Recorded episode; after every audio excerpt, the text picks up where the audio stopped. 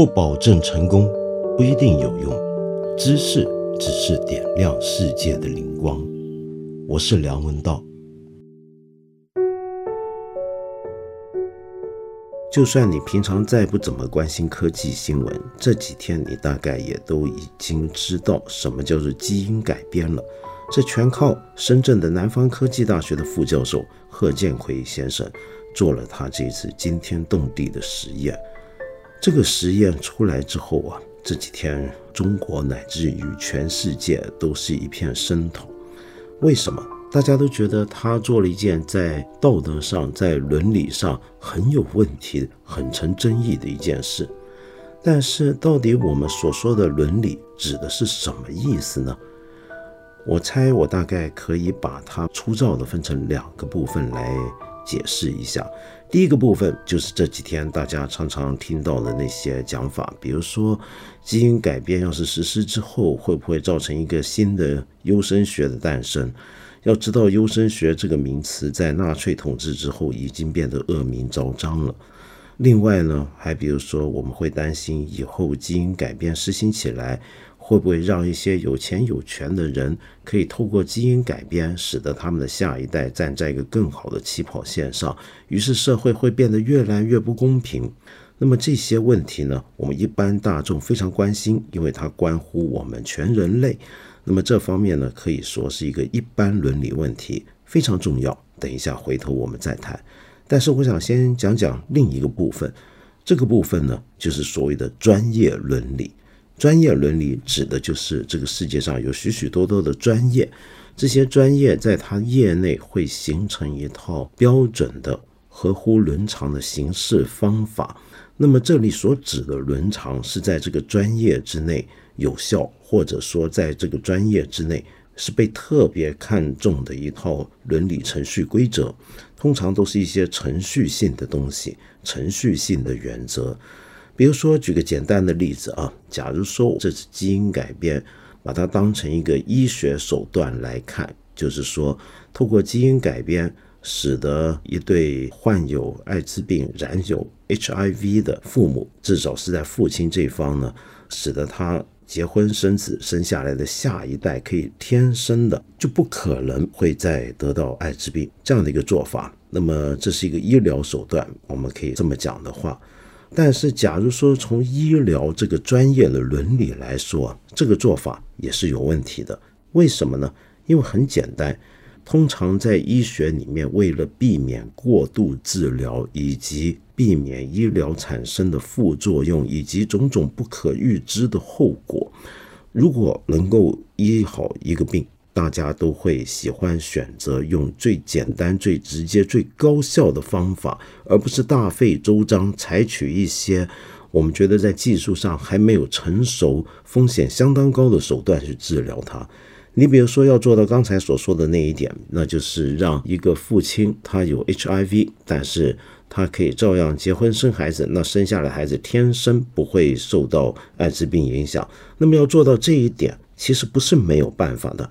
最简单的办法呢，那就是所谓的清洗精子，把这个精子洗干净之后再植入到子宫里面。那么这就是一个比较安全可靠的做法。当然，我们也晓得，我们国家是不允许的。这种情况下做出来试管婴儿，在中国也因为有很多的争论，不允许。但是至少它是一种比现在贺教授用的方法要安全、简便而且现行的方法。他没有必要做这件事，也就是说，在医疗伦理上面，这个做法很成问题。好，那我们再来看关于生物工程或者基因工程、基因科学方面这个专业又有什么伦理呢？这个伦理呢，基本上呢也跟很多学术界的伦理的程序是一样的。比如说，你要做这样的一个事情，在人身上做实验，那么被实验的对象他们是不是很清楚？这个实验的目的、它的过程以及它可能会带来的潜在风险呢？那么贺教授就说，接受这个实验的志愿者呢，都是受过高等教育的，他跟他们解释的非常清楚。但是这几天我们看到媒体报道却说出了不一样的讲法。那就是有一位志愿者在接受这个实验的时候，才发现他其实根本不懂什么叫做基因编辑，而且呢，他还一直不太清楚到底在自己身上要做的这件事是什么样的事情，在自己的将来的孩子身上会出现什么东西，他都不是太清楚。也就是说，这个情况可能并不是像贺教授所说的那么的清白简单。另外，贺教授又对一些同行私底下曾经透露过，他的这个研究是得到了一些相关的审查委员会批准的。可是现在我们却发现，好像没有经过这样的程序。如果他真的有的话，那是经过哪一个审查委员会呢？那是不是南方科大呢？那么当然，在这件事情直到现在这一刻为止，我们还有很多的事实没有搞清楚。比如说南方科大的角色，如果南方科大真的不知情的话，那么就是贺教授有造假的嫌疑；假如南方科大知情的话，那就是南方科大和贺教授。一起在做了一件隐瞒了整个科学界还有国家相关专业的委员会和部门的一件事情了。也就是说，从专业伦理上面来讲，这件事情也是问题重重的。那么，至于在专业伦理这个点上面，在基因改造或者基因工程这件事情上面，全世界的学者几乎百分之九十都反对他这个实验，都指出了一点，就是说。这件事情是一个全球科学界的共识，是不应该做的。那为什么不应该做呢？他们就指出了，因为在伦理上面还有很多的可争议的灰色地带。一旦有伦理问题的时候，他们就觉得做这件事情就不对了。更不要说做这件事情的技术本身是不是足够成熟。好，那么就牵涉到我们所说的。第一个很大的那个关于一般人的伦理问题，或者一般的伦理问题了。为什么呢？因为这些专家们所说的伦理上有争议，所以做任何这样的基因改变的实验，都可能要经过一个审查委员会，一个关乎伦理道德的审查委员会来仔细的检查审视。那是因为他们觉得这背后还有很多很隐含的伦理问题还没解决呢。那些所谓隐含的伦理问题，也就是我们所说的一般伦理问题，也就是说，要等待整个社会对于这方面牵涉到的东西有了共识之后，才好去知道下一步该怎么走。那么说到这里啊，我想给大家介绍一本书，这本书的作者如雷贯耳，Michael Sandel 桑德尔，他的那本《公正》。是一个畅销全球的哲学入门书，至少是政治哲学和伦理学的入门书。原来是他在美国哈佛大学的一个公开课，很多人都知道。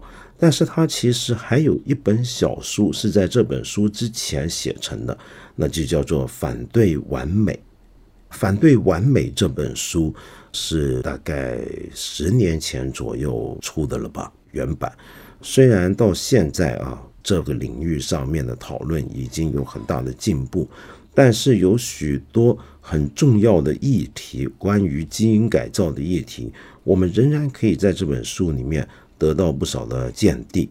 我觉得这本书最好的地方就是，它虽然有一套自己的观点，但是桑德尔仍然愿意像一般的哲学家那样子，举出各种各样正反双方的论证，这样子呢，才是一个做哲学的态度。我也觉得是我们思考任何这种重大争议的态度。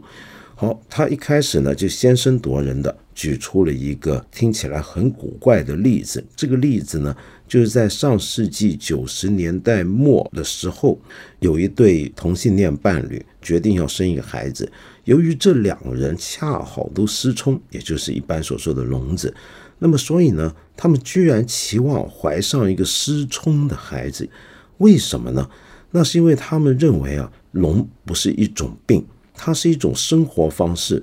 身为聋人，他们觉得自己非常完整，所以他们很想跟他们未来的孩子分享聋人社群美妙的一面。于是呢，就想透过各种的精子的捐赠，想办法让自己有一个小孩。这个小孩是天生下来就是聋的。最后他们居然成功了。那么这件事情当然惹起非常大的争论。大家说，你这个父母哪有这么不道德的？你们自己是聋子，你们自己喜欢当聋子也就罢了，怎么能够让小孩天生下来就要聋呢？这像话吗？听起来这是一个不用讨论就觉得这父母错的离谱的一件事情。可是我们仔细想一想，这个问题、这个事件其实也指出了一个我们平常很容易忽略的、很模糊的一个事情，那就是所谓的疾病跟健康的界限，到底什么是需要医治或者需要矫正的问题，什么才叫做正常的健康状态呢？当然，我们大部分人都会觉得聋不是一个健康而正常的状态，但是我们。换一个简单点的东西来讲好了，比如说日本女孩子不是有很多女孩子会有那种虎牙嘛，或者一个比较突出的门牙，那么这个到底是不是一个健康或者正常的状态呢？在有的国家就会觉得这是需要去矫正的事情，但是在有的国家，例如说日本，甚至有的人会故意去整牙，好突出这颗门牙，为的就是让它看起来更加的可爱，更加的卡哇伊。所以你看这件事情，你就已经很难讲它叫不叫正常了。那么再不要说更简单的东西，例如说近视眼啊、单眼皮啊等等等等各种身体上不同的条件，有时候我们真的不是那么容易说得清楚什么叫做正常的健康，什么叫做疾病。好，那么在这个前提底下，我们再追问一个问题，这个问题就是说。我们知道现在呢，已经有很多基因疗法，实际上是在实施当中。比如说一些运动员或者一些人，他身体有点问题，其实是可以透过基因的疗法，让他的身体情况好转起来，恢复健康，可以重新回到绿茵草场上面去做他的运动员。好，假如这个是被允许的话，我们追问一下，那为什么？我们不能够透过基因改造去让一个运动员拥有更好的体能，拥有更好的表现呢？我们马上就会觉得前者跟后者是不一样的。前者是治疗一种问题，治疗一个疾病，而后者讲的却是要增强一个人的表现。你用基因疗法去强化一个人的表现，那恐怕是不对的。等一等，他们之间的界限。真的有那么大的分别吗？假如说在很多时候身体上的问题跟问题是不是问题，我们都不一定能够界定的很清楚的话，那么所谓的治疗跟改善之间的界限又是不是真的那么绝对呢？当然，我们知道现在奥林匹克委员会呢已经很关注这个问题了，因为他们很担心将来会有一些经过基因改造的运动员。踏上赛场上面，而且这跟吃禁药不一样，是你验不出来、查不出来的，那该怎么办呢？好，我们就会说，这当然值得关心吧，对不对？因为这太不公平了。别人呢都是正正常常、天生的体魄，经过训练去参加奥运的，你这人呢却透过基因改造，这是不对的。我们再接着问：如果说基因改造使得一个运动员表现更好是不对的话，那到底指的是什么不对呢？是因为它不公平吗？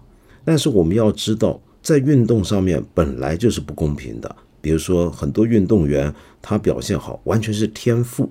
比如说梅西，梅西当然后天经过苦练。但是我们完全不能否认，他是一个有天赋的足球员，一个有天赋的射手。天赋本来就已经决定了你在运动场上面的表现。如果这么讲的话，那为什么基因改造会使得情况变得不一样，会让我们觉得更加不公平呢？我们为什么不去要求所有上赛场的运动员连天赋都应该一致呢？要画一条死死的标准线。不能够容许有些人天赋跟别人不一样，我们为什么不去这么做呢？我们或许还能够换一个方向来思考一下。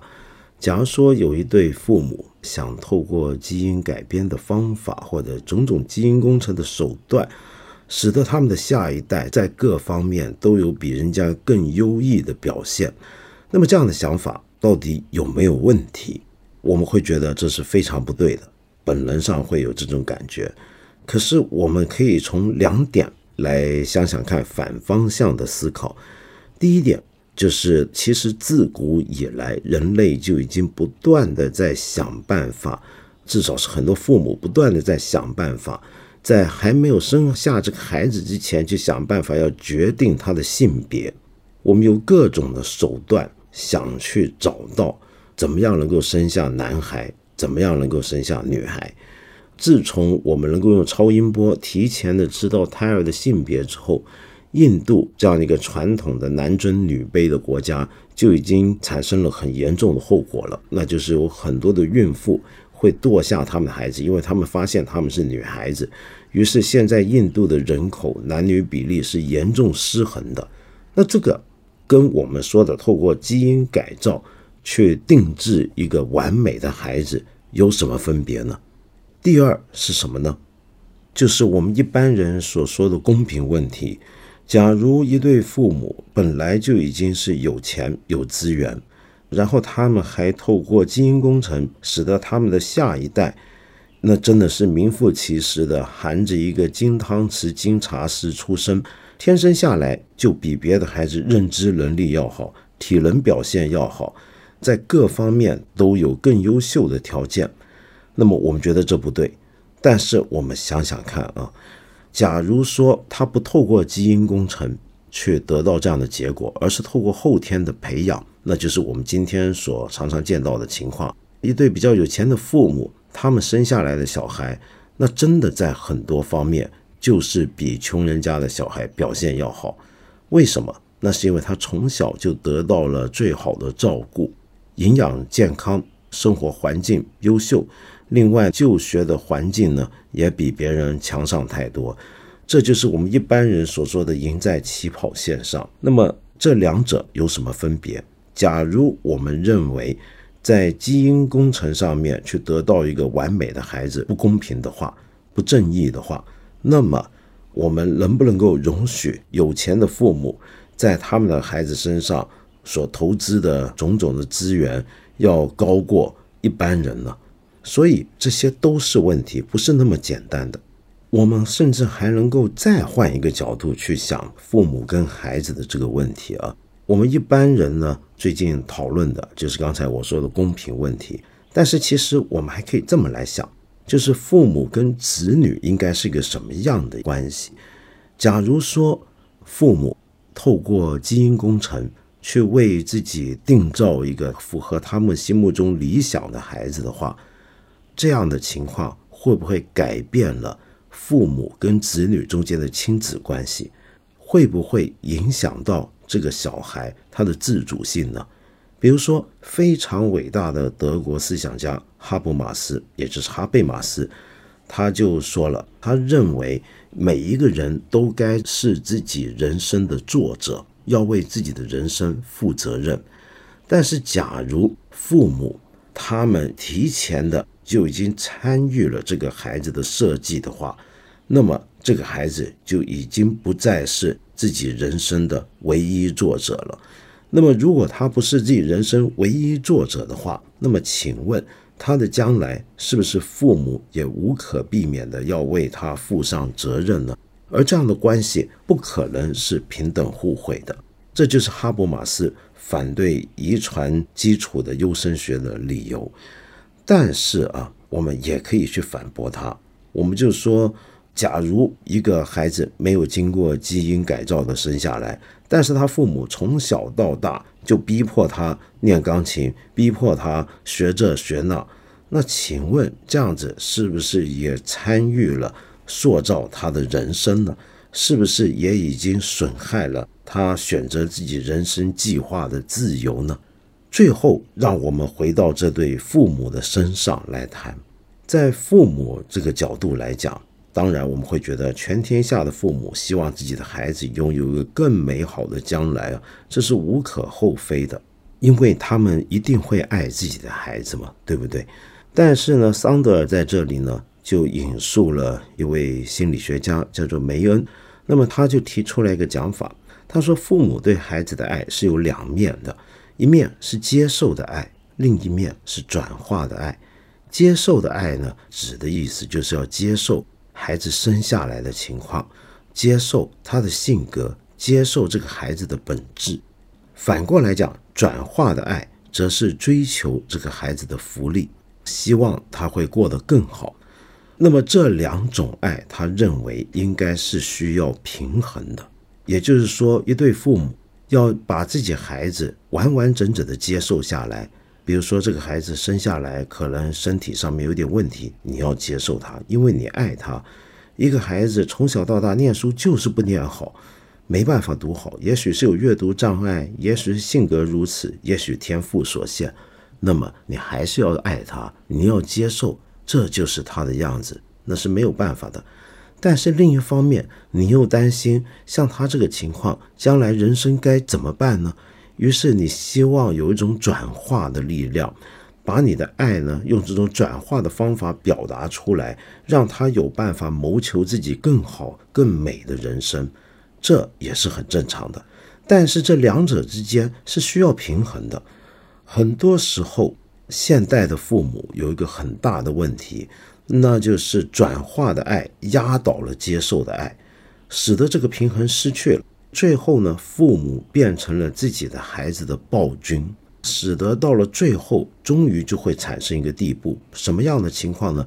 那就是将来基因工程要是许可的话，也许大部分有能力、有资源的父母都会希望为自己定造一个完美的孩子。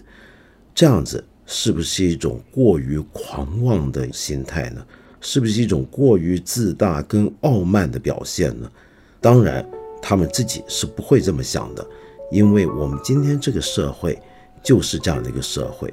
我们这个社会是一个父母对子女的要求越来越多，父母越来越渴望子女顺着自己心目中的理想道路前进，而且觉得这是为了他们好，是这样的一个社会。这是一个全球现象，也就是说，不论基因工程走到什么地步。我们的社会恐怕都已经为缔造完美的小孩这一步做好了一个社会心理上的准备了。那么，这个就是桑德尔的一个核心观点。在这个观点底下，问题其实并不在于基因改变，问题在于基因改变这个技术，它是在一个什么样的背景下被实现，或者在一个什么样的背景下。被我们重视。那么说到这里，你可能会觉得我好像还没有说我的观点。我当然有观点，但是今天由于我想跟大家多点讨论这些哲学上面的、伦理学上面的思考，所以呢，我就故意不要跟你说我的观点。我希望大家呢，在讨论贺建奎教授这件事情的时候，也都能够自己跟自己辩论，反反复复的琢磨，这样子至少。我们好像眼界能够开一点，聪明一点，我猜是这样子吧。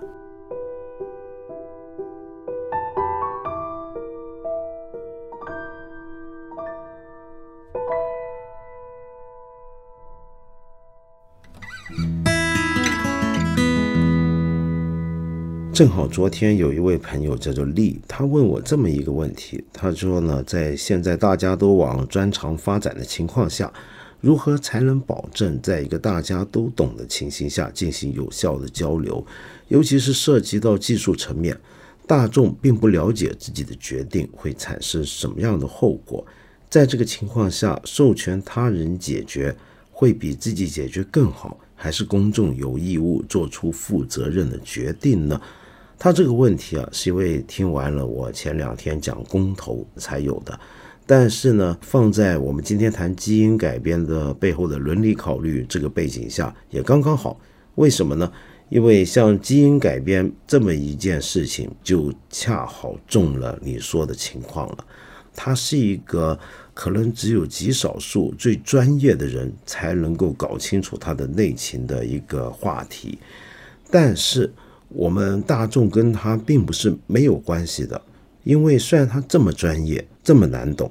但是其实它的结果可能会影响到我们所有人的利益，那么，既然我们所有人的利益都会受到影响，我们所有人在这件事情上是不是都是持份者，都是 stakeholder，也都有话语权呢？是不是可以一起来决定它呢？但是，如果我们一起来决定它的话，我们又怎么知道我们做的决定是正确的呢？这是一个非常典型的所谓的专家与大众之间的矛盾的问题。那么，很多人就会主张专家才懂的事应该交给专家去做，但是也有很多人从反方向指出，专家做出的决定往往不一定是最对的。那么，这就是为什么很多市场学或者政治上的决策这几年很流行讲预测市场这种工具的理由。那就是因为很多时候大众的猜测或者大众的集体决定不一定更不靠谱。不过，大众当然可能会因为自己的无知而犯错。比如说这几年在国际上面各种各样的政治风波背后，可能都有大众决定的成分在里头。那么你说的这个问题啊，我是这么来看的：它的确是个问题，也许永远是个问题。但是它并非完全不能够把这个问题的张力降低，让他的内在的冲突减缓。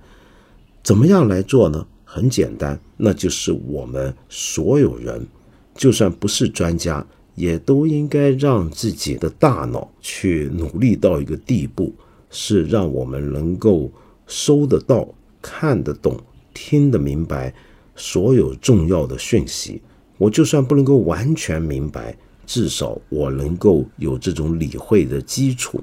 那么同时，我们也要有一种理性的思考和思辨的能力，帮助我们去消化和讨论这些很专业的讯息。而另一方面，则需要各行各业的专业人士，把他们所拥有的专业知识。能够用一种大众听得明白的方法去向大众解释、跟大众交流，那么也就是说，这是一个需要大众跟所谓的各行各业的专业人士各自都要迈出一步，甚至多走几步来促成的一件事情。